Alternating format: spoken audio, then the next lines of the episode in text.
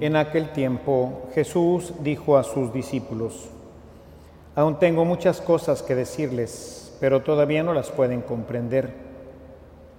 Pero cuando venga el Espíritu de la verdad, Él los irá guiando hasta la verdad plena, porque no hablará por su cuenta, sino que dirá lo que haya oído y les anunciará las cosas que van a suceder.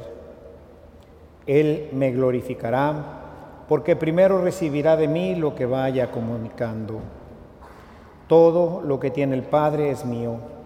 Por eso he dicho que tomará de lo mío y se lo comunicará a ustedes. Terminadas las fiestas de la Pascua, la Iglesia nos propone la celebración, como les decía al principio, del misterio del Dios Trino. Este Dios Trino que, como ya lo decía tanto el monitor y lo hemos visto a lo largo de la Escritura, es, siempre ha aparecido desde el primer instante en el Génesis cuando dice hagamos, ¿verdad? Se refiere pues a que no está solo, Dios nunca ha sido soledad, siempre ha sido Trinidad, la palabra la acompañaba desde el primer momento, que es cuando hace la creación. Los textos evangélicos, especialmente el bautismo, el bautismo del Señor, muy particularmente en el Evangelio de Lucas, nos, nos deja ver con claridad el tema ya de la Trinidad. La Trinidad, el llegar a definir que tenemos un Dios trino, solamente se puede hacer a través de la revelación. O sea, nosotros sabemos que Dios es Trinidad porque Jesús nos lo ha revelado. Filosóficamente, de ninguna forma pudiéramos nosotros llegar, como que los israelitas después de tanto tiempo de revelación, ellos no tenían ni la más pálida idea de que verdaderamente pues Dios pudiera ser tres personas en un solo Dios. O sea, ¿cómo es posible que manteniendo la unicidad, porque no creemos sino en un solo Dios, seguimos siendo monoteístas, no politeístas, somos monoteístas, creemos en el único Dios verdadero, pero tiene tres personas, esto solamente a través de la escritura, solamente porque nos lo ha revelado Jesucristo, nosotros podemos tener este conocimiento, de otra forma no lo tendríamos, ¿no? Entonces, el Espíritu Santo viene a completar la obra que inició el Padre cuando creó el cielo y la tierra. Jesús la redime y el Espíritu Santo la completa. De tal manera que todo nuestro misterio de la salvación siempre será un misterio trinitario. Este, como todos los misterios, no lo podemos desentrañar. Se cuenta de San Agustín que pensando en cómo era posible esto, pues se pasaba las tardes deambulando ahí en una playa de Ostia y no, no, encontraba el sentido. Vio a un niño que eh, afanosamente iba con un cubo de agua al mar y regresaba y lo trataba de echar en un pocito y así iba y venía mientras Agustín pues oteaba el camino, ¿verdad? Y le llamaba la atención aquel niño que iba y venía. Al final de su meditación, cuando ya regresaba él a su casa, se acercó al niño y le preguntó que qué hacía, que qué hacía con esa, ese cubo yendo al mar y trayéndolo ahí. Y el niño le dijo, es que voy a meter el mar en este agujero. Y Agustín se rió y le dice, eso no es posible, no puedes meter el mar en este agujero. Y el niño le dijo, es más fácil que yo meta el mar en este agujero a que tú puedas comprender uno de los misterios de nuestro Señor. Y dice, al menos eso cuenta esta tradición, que en ese momento el niño desapareció. O sea, Dios le hizo conocer que los misterios no los podemos desentrañar, sino solamente contemplar su belleza e introducirnos en ello. Por eso quisiera que hoy lo viéramos desde esta perspectiva. ¿Cómo podemos ver el misterio de la Trinidad y cómo podemos nosotros asumirlo y llevarnos algo a la casa, que no sean andar cortando pelos en el aire, sino verdaderamente tratar de introducirnos y contemplar el misterio, tenemos que contemplarlo desde el misterio de que Dios es amor. O sea, la Trinidad en sí es el amor, es Dios amor. Dios Padre es amor, Dios Hijo es amor, Dios Espíritu Santo es amor. Dios es amor, dice Primera de Juan, el capítulo 4, verso 8, que conocemos bien, Dios es amor. Es decir, el misterio de la Trinidad es el misterio del amor, el cual si queremos entrañarlo, no podemos. Es como dice Jesús, pues es como el viento, no sabemos de dónde viene, ni a dónde va. Cuando platica con Nicodemo, recuerdan ustedes, Juan capítulo 3, verso 8 y siguientes, solamente nos dejamos llevar por el amor. Y aquí entraría ya la parte experiencial de cada uno de nosotros.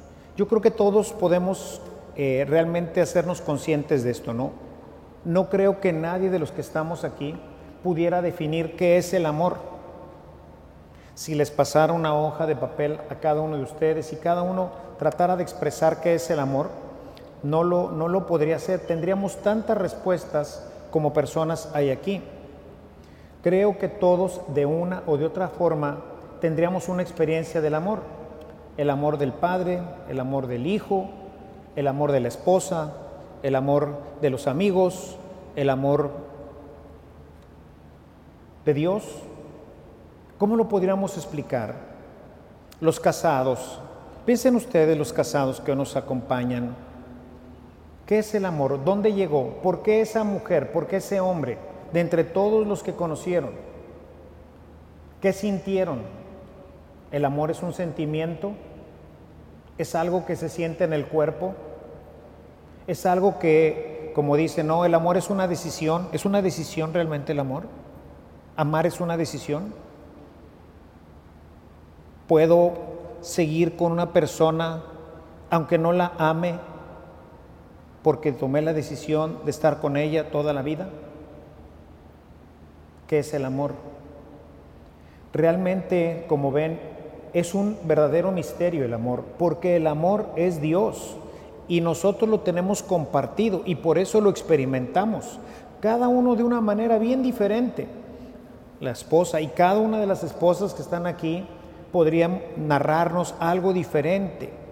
Y finalmente creo que aun cuando lo estemos escribiendo diríamos, no, pues no, no es esto, no sé cómo llegó, cómo se va, por qué se va, cuando somos jóvenes, todos, los que hemos, todos los que estamos aquí, los chavos que están aquí, que todavía no se casan, que a lo mejor ya hayan tenido pues algún novio, algún novio, alguna novia, pues dices, creí que estaba enamorado, creí que lo amaba, pero no, y terminamos y empecé otra relación.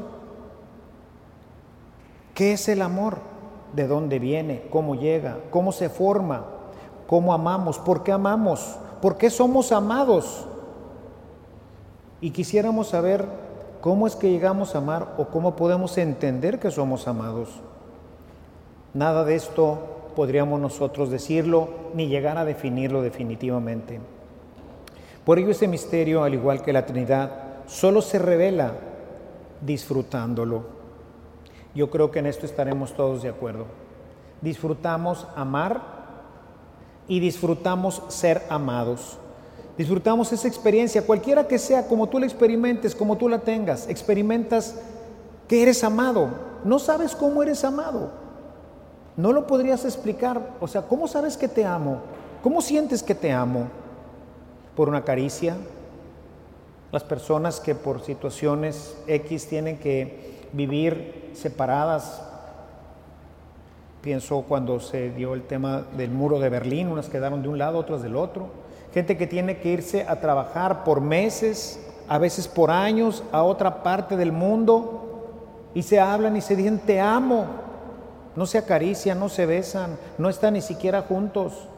Y siento tu amor y siento que te amo. ¿Qué es eso? Este misterio nos revela la realidad perfecta de la que está llamada el hombre a vivir, a ser uno en la Trinidad. Por eso el amor que vivimos nosotros, particularmente de manera muy especial los esposos, revela de una manera muy, muy hermosa lo que es la Trinidad. Fíjense ustedes, Jesús dice en Juan 17, 21, que sean uno como tú y yo somos uno. Y esto es el amor conyugal. El amor conyugal es llegar a alcanzar esta unidad en el amor.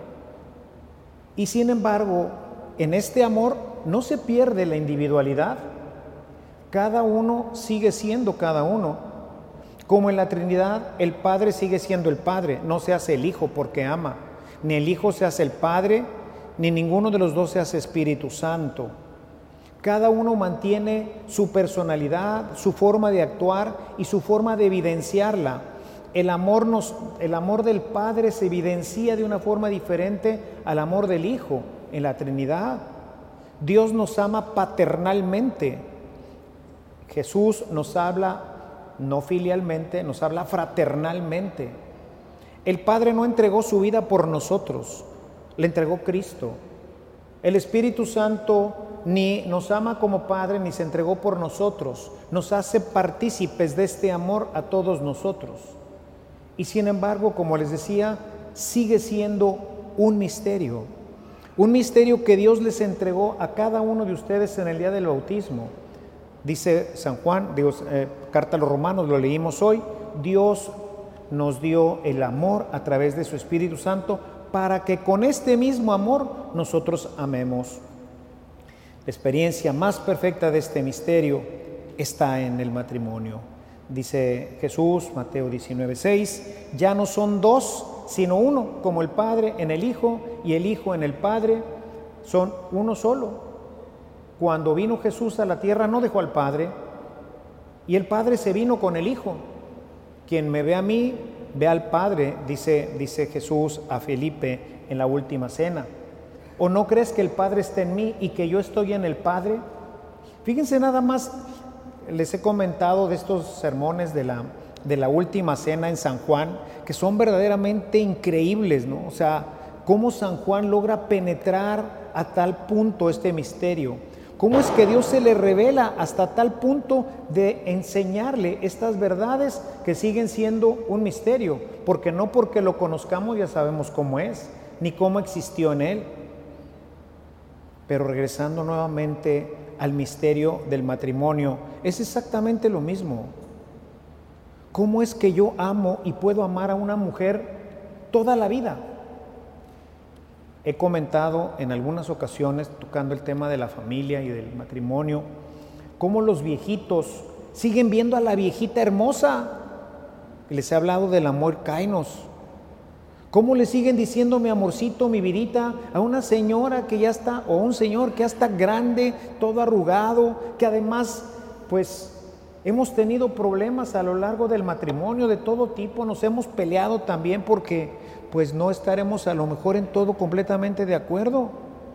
Y sin embargo, al final de la vida, cuando el amor de Dios es el que ha mantenido unido a la pareja, dice, mi vida, mi amor, te amo, eres la mujer más hermosa, y uno dice, ¿de dónde?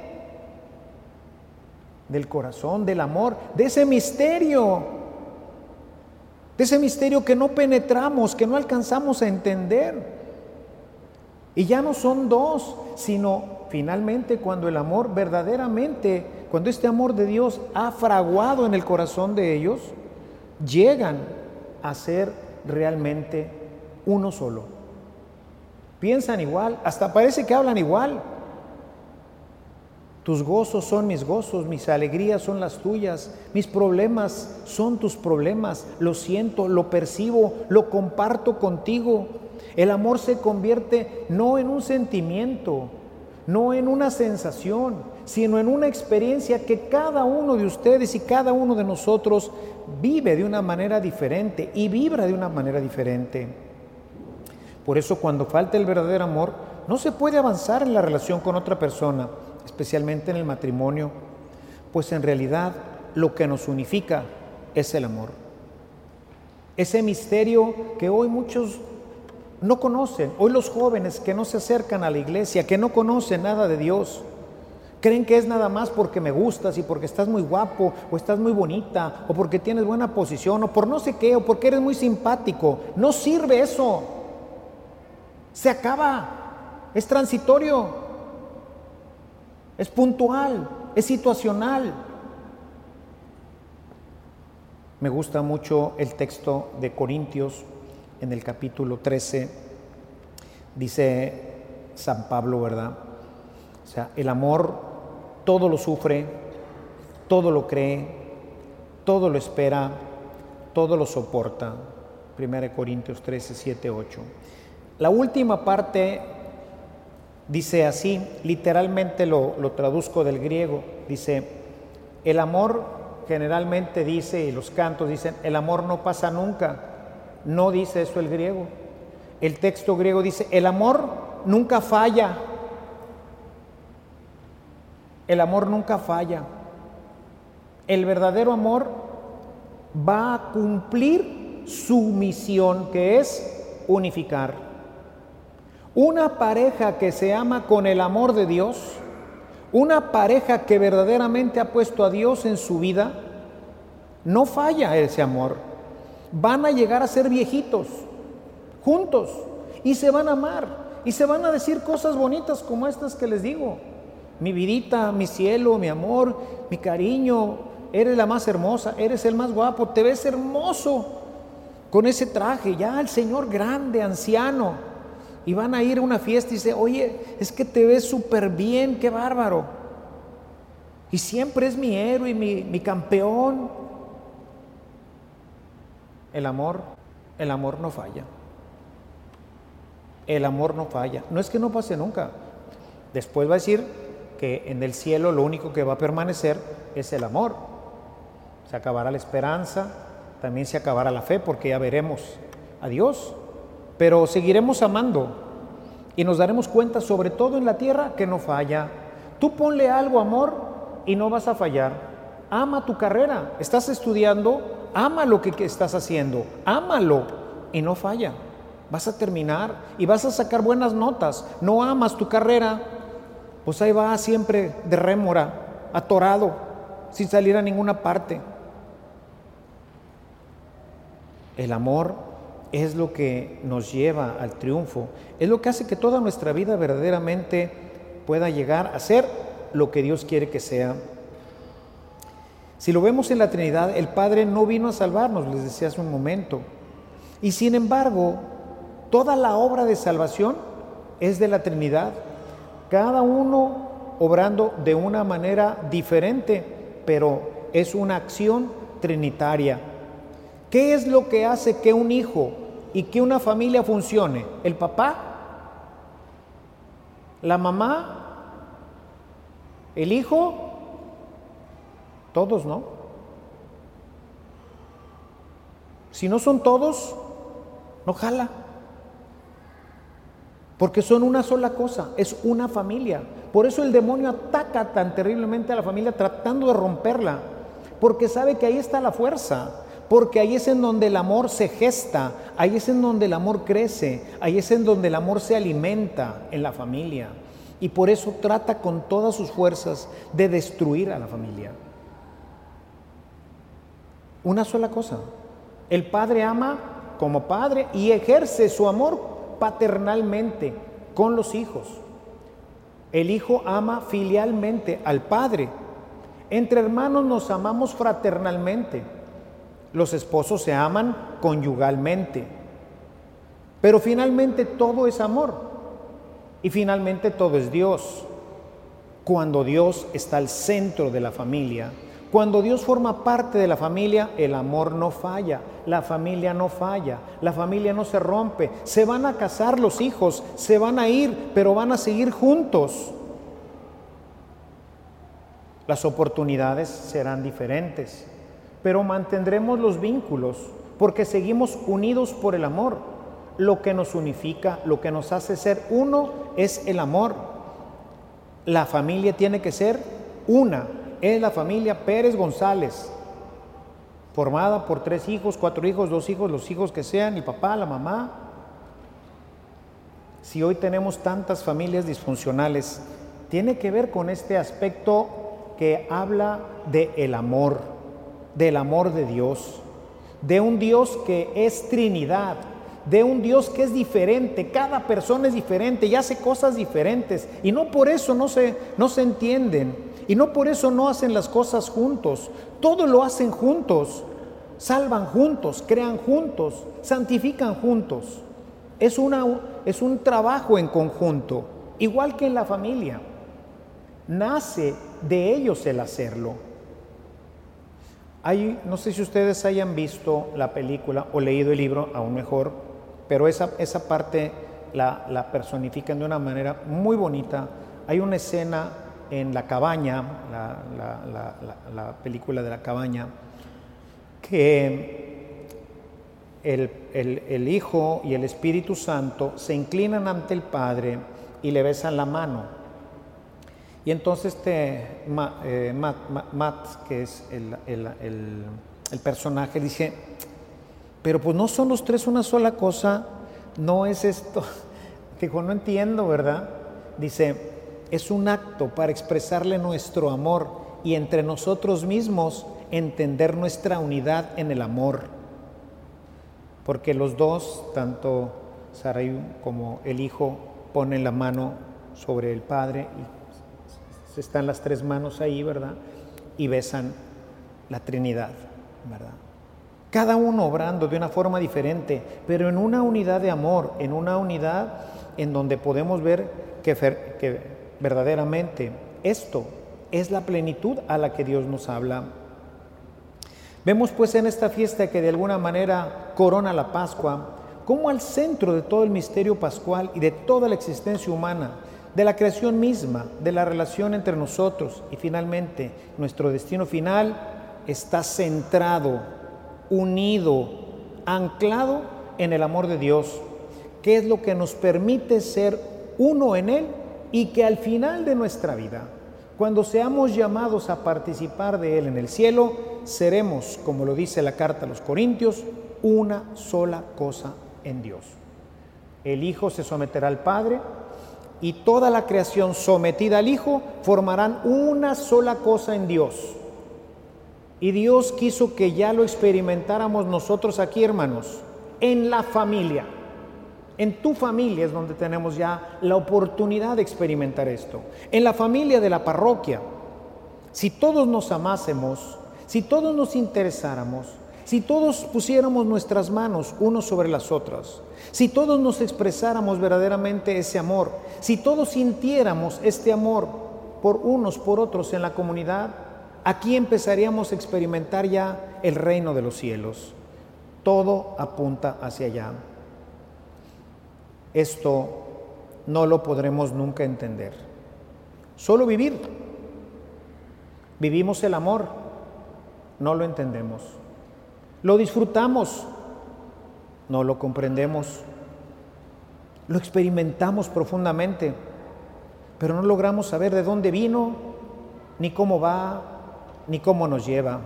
Simplemente como el navegante levanta la vela y se deja llevar por esta corriente de amor que lo lleva a vivir la perfección y la felicidad. Para vivirlo en profundidad y penetrar en él, no es necesario entenderlo ni estudiarlo, sino alimentarlo con una vida espiritual seria, que nos impulsará a disfrutarlo y a compartirlo, a vivirlo y a ser parte de él él se expresará en su multiforme acción, en sus carismas, haciendo de nuestra vida y de los demás una experiencia maravillosa.